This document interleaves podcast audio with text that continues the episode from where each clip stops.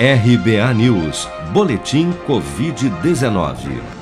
Segundo a última atualização do painel Covid-19 do governo federal, somente em 24 horas foram notificados pelas secretarias estaduais de saúde 14.661 novos casos e 164 mortes pela doença no Brasil nesta quarta-feira. No total, já são 608.235 óbitos relacionados à Covid-19 desde a primeira morte confirmada no final de março do ano passado. Segundo dados oficiais, das mais de 21 milhões de pessoas já infectadas pelo novo coronavírus no Brasil, 192.287, ou menos de 0,9% delas, ainda seguem internadas ou em acompanhamento pelos órgãos de saúde em todo o país.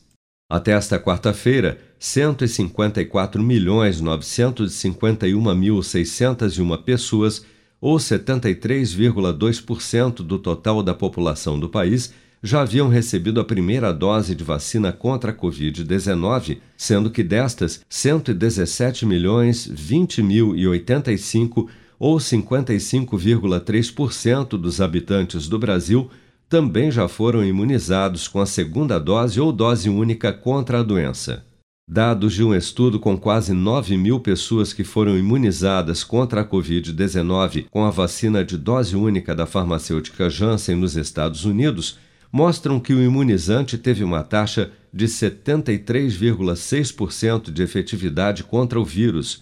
os resultados do estudo foram publicados nesta terça-feira na revista científica norte-americana JAMA Network Open. Diferente dos imunizantes da Pfizer e da Moderna, que utilizam o material genético do vírus, o chamado RNA mensageiro, para induzir a resposta imune do organismo, a vacina de dose única da Janssen usa a tecnologia de vetores virais onde informações genéticas do novo coronavírus são introduzidas no vírus de um tipo comum de resfriado denominado adenovírus 26, que é modificado artificialmente para que se possa infectar células, mas sem se replicar, como explica o infectologista Carlos Gilvan Nunes. Ela tem uma tecnologia muito parecida com a AstraZeneca, né, que a gente chama de vetor viral é, é, é utilizado, para que se entenda, um vírus chamado adenovírus,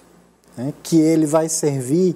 é, apenas de, de espaço para dar carona para aquele pedaço do vírus, do coronavírus, que é da proteína S, que é aquela proteína que vai